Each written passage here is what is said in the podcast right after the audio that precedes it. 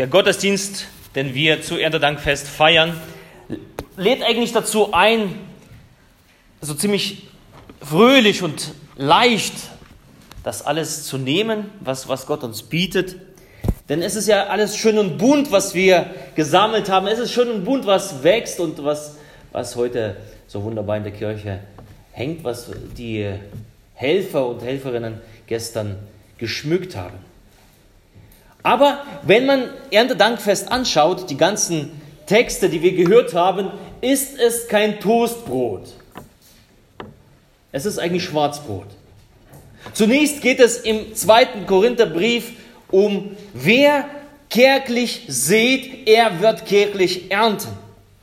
Es geht um das eigene Herz, um das Herz des Gebens, denn darum geht es in diesem zweiten Korintherbrief. Es geht um mein Herz, ob ich aus meinem Herzen in Gottes Werk hineingebe oder nicht, ob, oder ob ich es für mich behalte. Ob ich mich beteilige an dem Sehen des Werkes Gottes oder eben nicht. Ein Bauer, der wenig sät, der darf nicht viel erwarten. Darauf geht dieser zweite Korintherbrief ein, Paulus. Der zweite Text, das Evangelium, das Gleichnis vom reichen Bauern. Es ist ebenso Schwarzbrot. Der Mensch hat viel, häuft sich viel an und will eigentlich sich zur Ruhe setzen. Und das ist so, so verständlich. Und da bricht er die alten Scheunen ab und äh, baut, will sich neue bauen. Was will er mit seinem Geld anfangen denn sonst? Ich lege es an. Du Narr, sagt Gott, du Dummkopf, heute Nacht wird man dir dein Leben nehmen. Wem wird das alles gehören? Also auch dieser Text, er lässt uns selbst prüfen, wie ist mein Verhältnis zu meinem Besitz, zu meinem Geld. Und wiederum auch hier, wie beteilige ich mit meinem Besitz an dem Werk Gottes? Und auch der dritte Text, der heute in der Predigt kommt, er spricht genau dasselbe. Es ist das Schwarzbrot für heute, kein Toastbrot. Und deswegen habe ich die Predigt genannt anhand dieses Textes gegen die geistliche Dürre. Gegen die geistliche Dürre. In einem Artikel in einer Zeitschrift Vorgestern lautet der Anfang so, Kohl, Kartoffel, Karotten, den Deutschen drohen leere Regale. Nach der Dürre im Sommer drohen massive Ernteausfälle, unter anderem beim Kohl.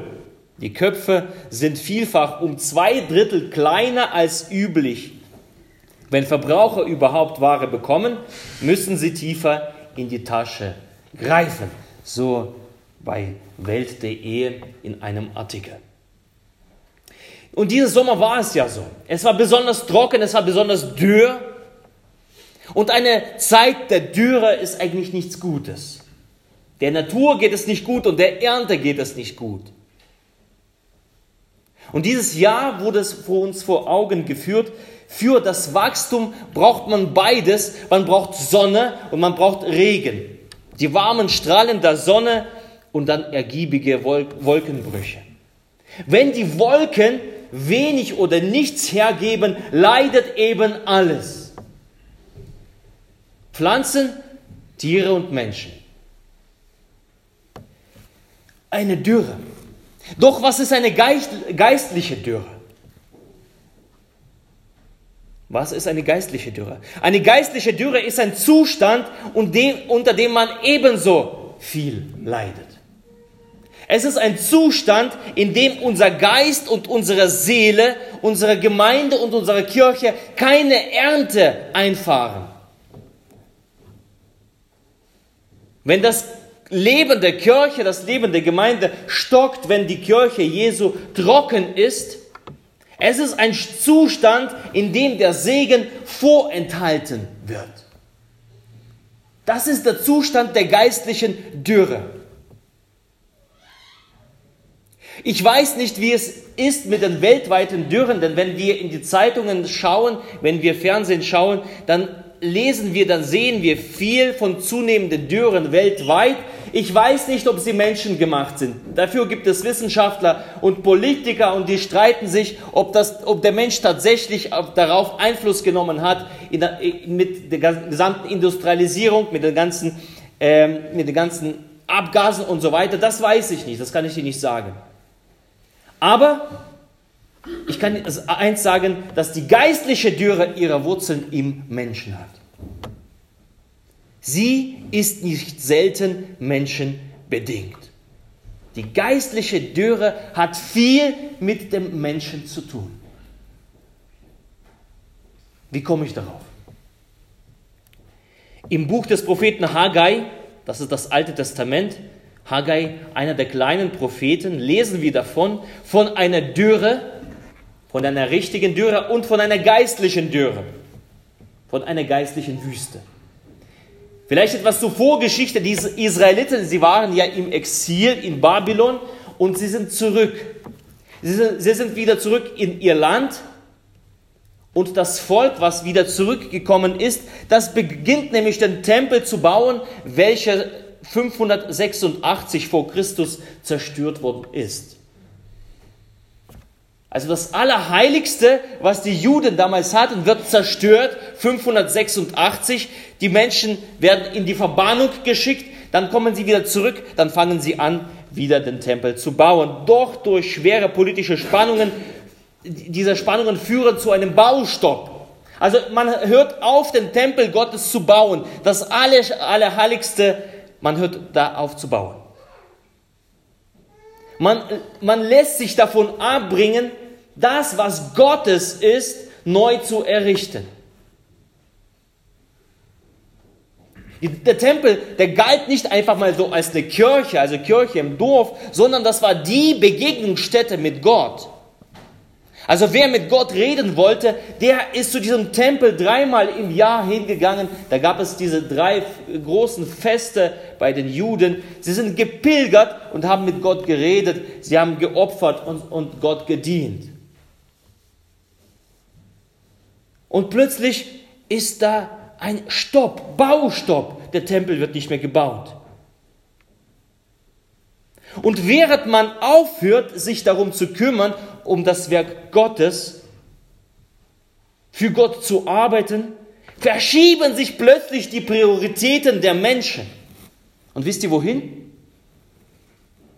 Persönlicher Komfort.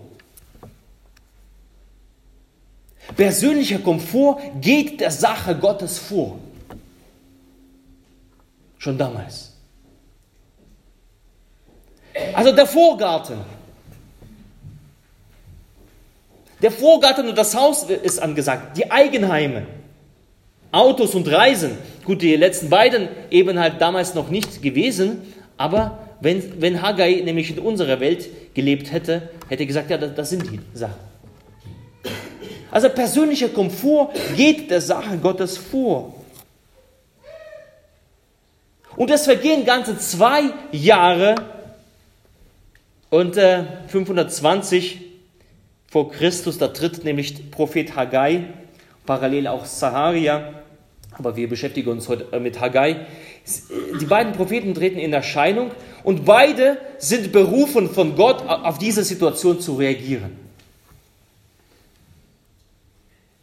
Und Haggai in unserer Bibel, Altes Testament, da, äh, es gibt zwei Kapitel davon und wenn du zu Hause bist, ich rate dir das, lies zu Hause Haggais wunderbares Buch, problemlos nachzulesen, nur zwei Kapitel, gar nicht so lang. Und ich lese aus dem ersten Kapitel die ersten elf Verse. Im zweiten Jahr des König Darius, im sechsten Monat, am ersten Tage des Monats, geschah des Herrn Wort durch den Propheten Haggai zu Zerubabel, dem Statthalter von Juda, und zu Jeschua, dem Sohn Jozadaks, dem Hohepriester. So spricht der Herr Zebaoth.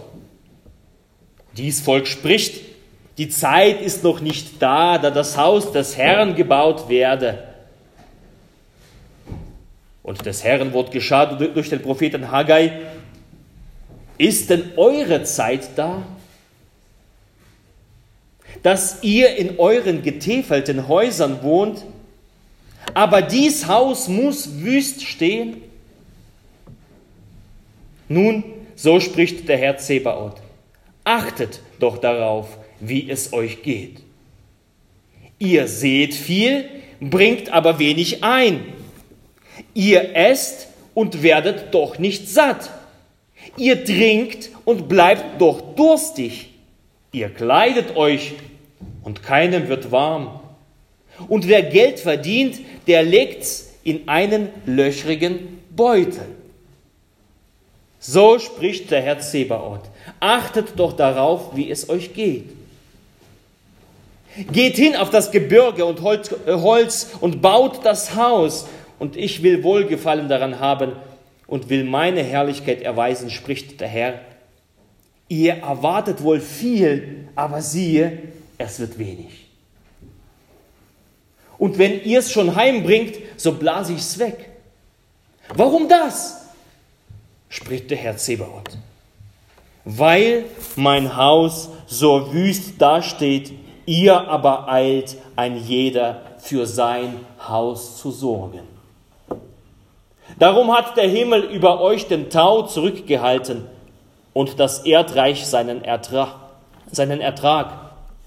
Und ich habe die Dürre gerufen über Land und Berge, über Korn, Wein, Öl und über alles, was aus der Erde kommt, auch über Mensch und Vieh und über alle Arbeit der Hände. Der Herr segne an uns dieses Wort. Amen. Nun, die Israeliten, sie machen sich bequem. Und der Vorwurf Gottes, Vorwurf, Vorwurf durch den äh, Propheten Haggai, in euren getäfelten Häusern wohnt ihr. Ihr kümmert euch um euer eigenes Leben, um euer Hab und Gut, aber das Haus Gottes muss wüst stehen. Das ist der Dank für Gottes Wirken in der Geschichte des Volkes Israel. Das Haus Gottes steht wüst da und die Menschen ziehen sich zurück auf ihre Eigenheime. Erntedankfest. Sie haben doch so enthusiastisch angefangen. Sie sind alle ausgezogen zurück aus dem Exil. Aber Baustopp, und jetzt begnügen sie sich selbst. Und das Spannende ist zu beobachten, die Bequemlichkeit und Rückzug in die persönlichen Bedürfnisse, das treibt die Erwartungen in die Höhe. Erwartungen anderen gegenüber, also man wird so nimmer satt und Erwartungen Gott gegenüber wachsen ebenso. Und was passiert? Es kommt eine Dürre. Es kommt eine Dürre. Ihr erwartet wohl viel, aber siehe, es wird wenig. Und wenn ihr es schon heimbringt, so blase ich es weg. Also, man arbeitet für die Dinge, für die eigenen Sachen, aber die, es ist, als ob sie gar nicht da wären. Oder Verse 10 und 11. Darum hat der Himmel über euch den Tau zurückgehalten und das Erdreich seinen Ertrag. Für euch ist es verschlossen. Der Segen habt ihr nicht mehr. Ihr denkt, dass ihr im Segen lebt, aber für euch ist der Himmel verschlossen. Und ich habe die Dürre gerufen über Land und Berge und, und über Korn, Wein, Öl und über alles, was aus der Erde kommt, auch über Mensch und Vieh und über alle Arbeit der Hände. Also eine Prioritätenverschiebung von Gott zu dem eigenen bewirkt eine Zeit der Dürre eine Zeit der Wüste. Zunächst eine irdische in der damaligen Zeit und zugleich eine geistliche Dürre breitet sich aus. Ihr trinkt und ihr werdet nicht satt. Ihr esst so viel ihr wollt, aber ihr werdet nicht satt, spricht von unserem Innern. Du meinst das Leben zu essen, du meinst das Leben zu genießen, aber innerlich wirst du nicht satt. Das ist das Zeichen der Dürre. Aus einem Grund, weil das Haus des Herrn wüst dasteht. Die Leute sind mit ihren getäfelten Häusern nicht mehr glücklich. Das, wo man gedacht hat, man sucht Glück darin, das findet man nicht mehr. Sie findet in ihren Häusern keine Ruhe. Und Haggai und Saharia, beide Propheten von Gott, sie treten auf und sie zeigen diese Missstände auf. Sie legen den Finger in die Wunde und sagen, Gott muss seinen Segen verwehren, wenn ihr eure Prioritäten falsch setzt und das Gericht kommt über das Land. Dürre. Wenn das Werk Gottes dir egal ist, dann kommt eine Dürre, das, dann kommt Gericht. Zugleich motivieren sie zum Weiterbau des Tempels. Sie rufen dazu auf, das Werk Gottes zu vollenden. Geht hin auf das Gebirge und holt Holz und baut das Haus. Also macht das. Baut an dem Haus des Herrn. Wirkt in dieser Dürre. Verändert da was. Und sie geben einen Ausblick. Das hat, das ist, hat eben so was Prophetisches. Gericht, Anweisung und eine Vision.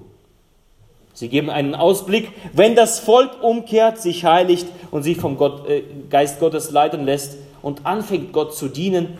Und da lesen wir im Kapitel 2, von diesem Tag will ich dich segnen. Dieser Schritt muss getan werden. Baut das Haus und ich werde dich segnen. Da wird diese Dürre enden. Sie wird ein Ende haben. Und vier Jahre später, tatsächlich vier Jahre später, 516 vor Christus, da stand der neue Tempel. Also 70 Jahre nachdem der Tempel zerstört worden ist, wurde er eingeweiht. Die Menschen haben gehört. Sie haben sich das zu Herzen genommen.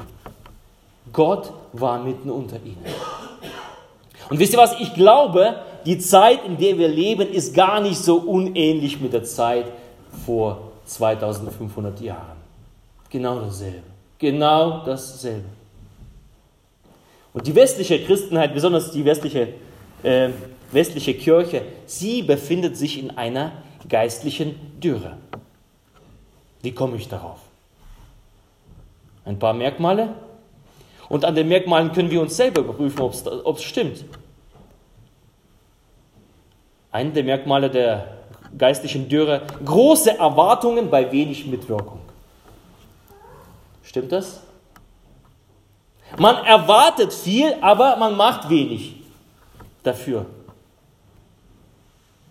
Das und das und das und das muss sein, aber wenn du fragst, na, wie, wie, wie geht's mit dir? Äh, willst du da mitmachen? Nee, kannst du da, kannst nicht du das machen? Oder kann derjenige das nicht machen? Sollen die anderen das doch machen? Also ein der Merkmale der geistlichen Dürre, große Erwartungshaltung, aber wenig Mitwirkung.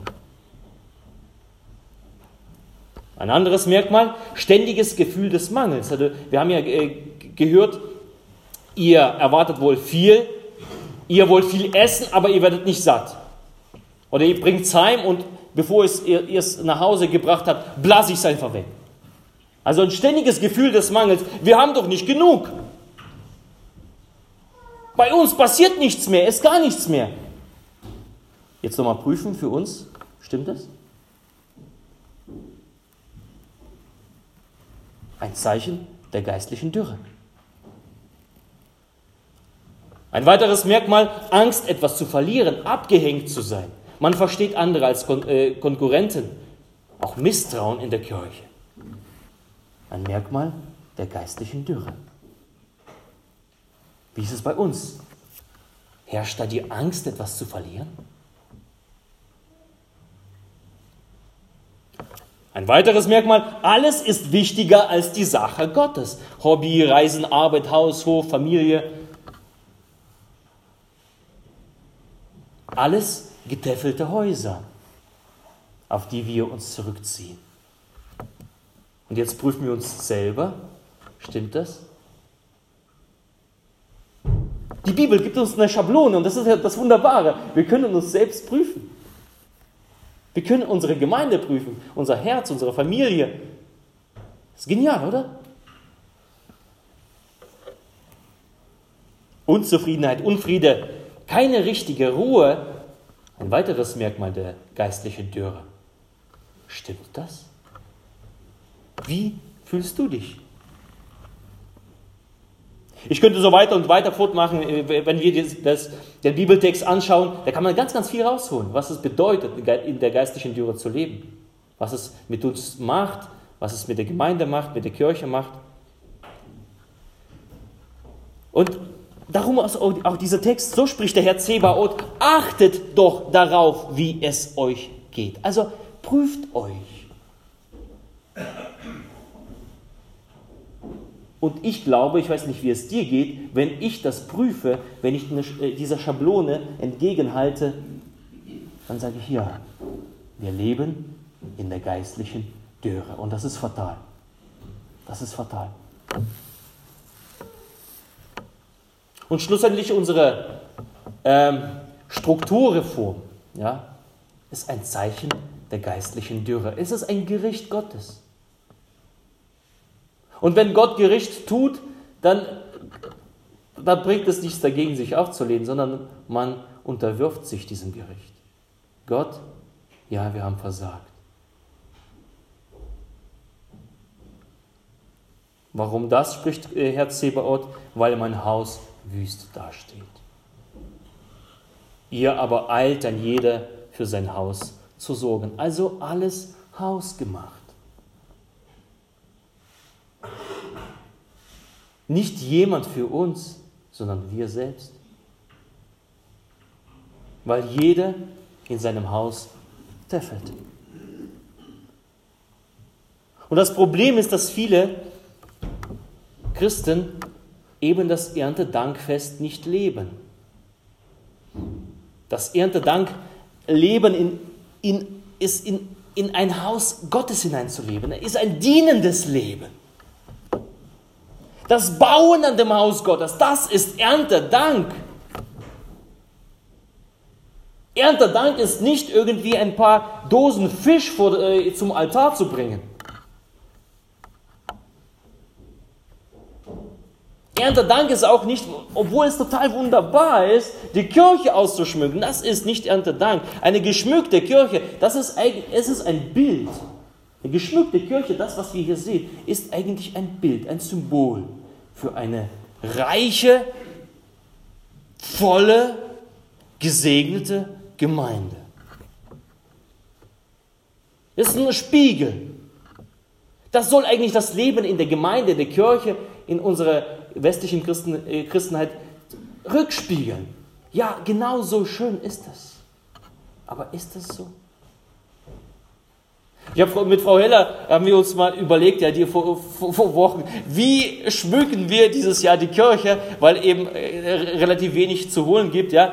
Und ähm, da habe ich, äh, äh haben wir gesagt, okay, äh, wie wäre es einfach mal ein paar äh, Luftballons mit heißer Luft, ja, und, und das reicht. Heiße Luft. Das spiegelt doch so wieder, wie wir das häufig das erleben. Heiße Luft. Das hätte schön die Dürre äh, abgebildet, oder? Das ist doch die Dürre, die wir erleben in den Gemeinden, in unserer Christenheit. Das soll, hätte uns mal aufzeigen sollen, ja? Diese Dürre bringt keinen dauerhaften Segen und der Umgang, unser Umgang mit dem Haus Gottes bringt keinen dauerhaften Segen. Aber das Schöne an dem Gericht Gottes ist der Ausblick, wie damals zu Haggai, ist ein, eigentlich eine Anweisung und Ausblick. Gott möchte mit uns nicht da stehen bleiben und der Ausblick ist verbunden mit einem Auftrag. Geht hin auf das Gebirge und holt das Holz und baut das Haus. Das ist der Auftrag. Und ich will Wohlgefallen daran haben und will meine Herrlichkeit erweisen, spricht der Herr. Also geh hin und diene Gott. Das ist der Auftrag. Das ist nämlich Strategie gegen die geistliche Dürre. Gehe hin und hole das Holz. Der Weg daraus aus dieser Dürre ist ein Weg der Umkehr, ein Weg der Erweckung, ein Weg der Heiligung und ein Weg des Dienstes am Haus Gottes in der Gemeinde. Das ist der Weg. Wenn du den nicht gehst, kommst du nicht aus der Dürre raus. Du wirst nicht lebenssatt.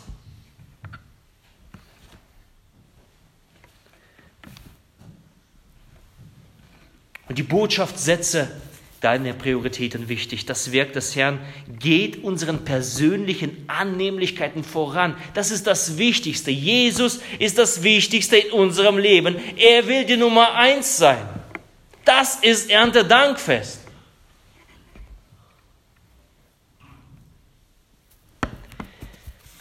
Wie sieht das praktisch aus und ein paar Dinge, wie uns das gelingt, dieser Dürre zu widerstehen und sie zu beenden, also gegen die Dürre zu handeln. Geht hin auf das Gebirge und holt Holz und baut das Haus. Also ich, ich glaube, das ist nicht für uns, dass wir jetzt ins, hier in den Wald gehen und, und anfangen, Bäume zu fällen und Holz zu bringen, sondern es ist ein Bild, was, was Gott uns gibt und sagt, nehmt es ernst. Haltet mein Werk hoch, haltet mein Anliegen hoch. Und das Erste, also das bleiben wir in dem Bild, das erste Holz, was du holen sollst, ist die Zeit, deine Zeit. Ist denn eure Zeit da, dass ihr in euren getäfelten Häusern wohnt, aber dies Haus muss wüst stehen? Also die Zeit, die Gott dir schenkt, ist das allererste. Geh hin und bringe Gott die beste Zeit deines Lebens. Äh, was ist die beste Zeit meines Lebens? Das ist heute. Das ist heute. Bei vielen jungen Leuten ist das äh, hier, da frage ich immer so, na komm hier, Gottesdienst, die Gemeinde, los hier, äh, diene in der Gemeinde mit. Na ja, wenn ich mal alt bin. Damit zeigst du Gott eigentlich, hey, die beste Zeit meines Lebens will ich für mich und Gott kriegt so, so nachgeschmissen. Das ist eigentlich die Botschaft, die, die darin versteckt ist. Die beste Zeit meines Lebens möchte ich auskosten und für Gott bleibt nur so ein Rest. Die beste Zeit deines Lebens ist die Zeit jetzt. Vielleicht ist es schon irgendwann mal zu spät. Darum jetzt. Willst du raus aus, deiner, aus dieser Dürre? Investiere Zeit in Gott. Und das ist die sicherste Anlage, die man finden kann. Also man, viele Leute suchen jetzt nach einer guten Anlage. Ja, der, die, dieser reiche Kornbauer, er sucht nach einer wertvollen Anlage, der will sich neue, äh, neue Scheunen bauen lassen, aber das einzige Problem, er hat keine Zeit mehr, denn in dieser Nacht wird sein Leben genommen. Punkt. Die wichtigste Anlage, Zeit. Und die Zeit, die du hast, investiere das in Gott. Persönlich, für geistliches Wachstum und Zeit für die Gemeinde.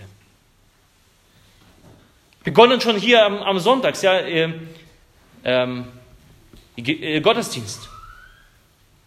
Okay, dieser Gottesdienst wird etwas länger. Und die Predigt ist auch etwas länger.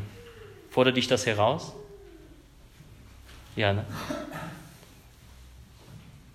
Aber Pfarrer, könntest du nicht ein bisschen Rücksicht haben und das alles abkürzen?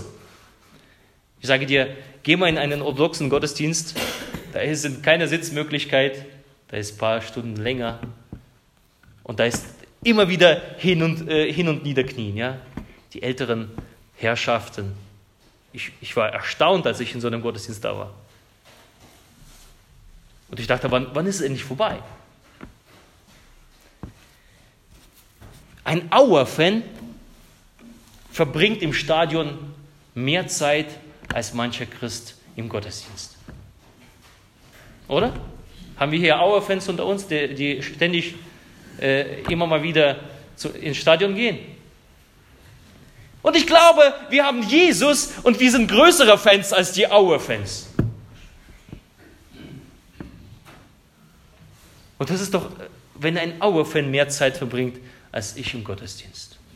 Und ich mich darüber noch beschwere. Gottesdienst ist sowas wie eine Bauberatung für das Haus Gottes. Da geschieht das Grundlegende. Das Bibellesen, die, der Termin mit, im Gebet mit Gott, die Kreise. Wir haben letzte, äh, äh vorletzte Woche die Kreise vorgestellt, Hauskreise. Chor, Posaunenchor, alles, was, was wir haben. Ohne das geht der Tempelbau nicht voran. Investiere deine Zeit in Gottes Gemeinde. Zeit ist die größte Ressource. Die zweite Ressource bist du selbst, ist äh, deine Kraft, dein Gemüt, deine Talente, deine Gaben. Frage nicht zuallererst, wie geht es mir dabei? Frage nicht zuallererst, fühle ich mich auch wohl? Was bekomme ich geboten? Was habe ich davon? Damit lässt du Gott nach deiner Pfeife tanzen. Das tut Gott nicht gern, nach deiner Pfeife tanzen. Er ist nicht unser Erfüllungsgehilfe. Die Frage ist, wie kann ich für das, was Gott mir getan hat, mit meinem Wesen, mit meinen Talenten, meinen Gaben, mit meiner Person, wie kann ich das äußern? Ein Dank muss, muss äußerlich sichtbar sein. Bist du da, um die Ehre Gottes zu geben, weil Gott dich mit Ehre gekrönt hat? Wie kannst du ihm dafür danken? Gegen die geistliche Dürre in dir und in der Gemeinde und in der Kirche. Also gib dein Bestes für dieses Haus Gottes.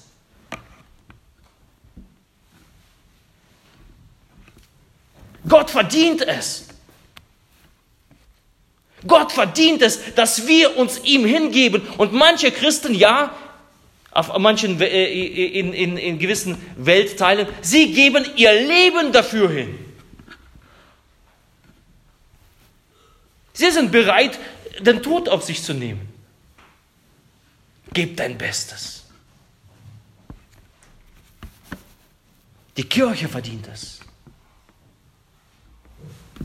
Und, wirst, und dann wirst du eine reiche Ernte einfahren. Wer kärglich sät, der wird kärglich ernten, aber wer viel sät, der wird auch viel ernten. Was du an Segen empfängst, nachdem du etwas gesät hast, das kannst du nicht aufwiegen. Es ist wahnsinnig viel. Und als drittens neben der Zeit und neben dich selber sind die Finanzen. Die Finanzen. Paulus, 2. Korinther, der schreibt über die Finanzen. Die Kirche und die Gemeinde ist, ist, sagt Paulus, sind nicht losgelöst irgendwie von der Welt. Sie brauchen ebenso diesen Mammon. Sie brauchen das Geld. Und genauso wie der Tempel von damals hat Holz gebraucht, braucht die Kirche Finanzen. Wie sagt die Christine Werner immer, von der Briefmarke bis, bis zur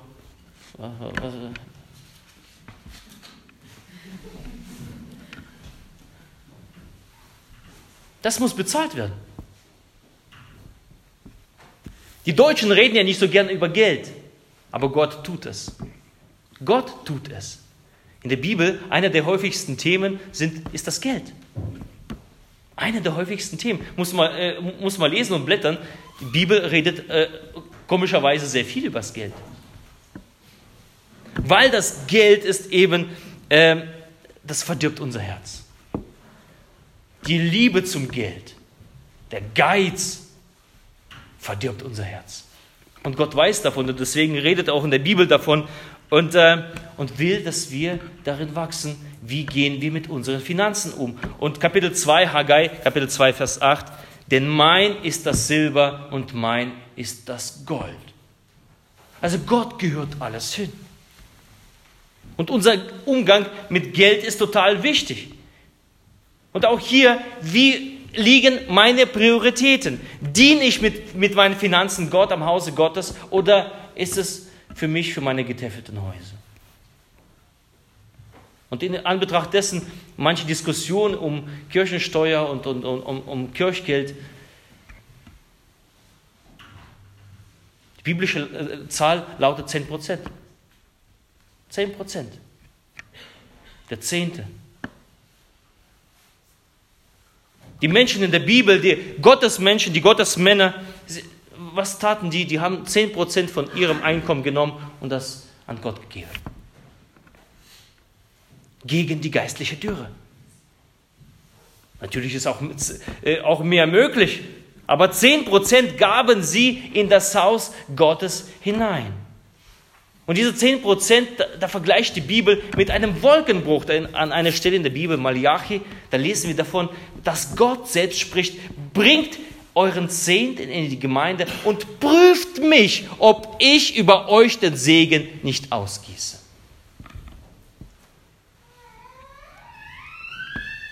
Über den Zehnten zu predigen, das ähm, dauert viel zu lange. Am Ausgang, da habe ich uns, äh, für uns ein, eine Kopie äh, gemacht aus, dem, aus der Zeitschrift, aus der kirchlichen Zeitschrift Sonntag bitte für den privaten Gebrauch. Nehmt es mit, lest es zu Hause. Ähm, da ist es wunderbar erklärt, warum das wichtig ist. Warum das wichtig ist, in die Gemeinde zu investieren. Warum das wichtig ist, gerade in Anbetracht der neuen Strukturen, gerade in Anbetracht der neuen Reformen. Damit das Haus Gottes nicht brach liegt. Damit es, damit es nicht wüst da liegt. Diene gern mit deinen Finanzen. Und nimm dieses, diesen Artikel mit, liest ihn zu Hause durch, nimmst dir das zu Herzen. Drei Sachen heute nur, Finanzen, du selbst und deine Zeit. Lebe nicht ein Leben in der Bequemlichkeit eines getäfelten Hauses, sondern während das Haus wüst da liegt, geh hin und fange an zu bauen. Und der feierlichen Einweihung des Tempels 516 ging ein Ruf des Propheten Haggai äh, voraus. Vers 12 lautet, als sie das gehört haben, da gehorchten Zerubabel und Jeschua, der Hohepriester, und alle die übrigen vom Volk der Stimme des Herrn ihres Gottes und in den Worten des Propheten Haggai, wie ihn der Herr, ihr Gott, gesandt hatte. Und das Volk fürchtete sich vor dem Herrn sie gehorchten. Und Gott segnet sie. Und Gott ruft uns auch heute, an diesem Sonntag, in den Dienst in seinem Haus, mit dem Besten, was wir haben. Neben seiner Gnade nimmt er uns hinein. Und das ist ein großes Privileg, ein großes Geheimnis, dass wir neben seiner Gnade unsere Mitwirkung dazu tun können. Wir als kleine Menschlein. Und wir entscheiden mit, ob unsere Gemeinde und unsere Kirche ein wüster Platz sein wird oder ein Ort des fließenden Segens. Du entscheidest mit. Und der Friede Gottes der Höhe ist als alle Vernunft. Er bewahre eure Herzen und eure Sinne in Christus Jesus. Amen.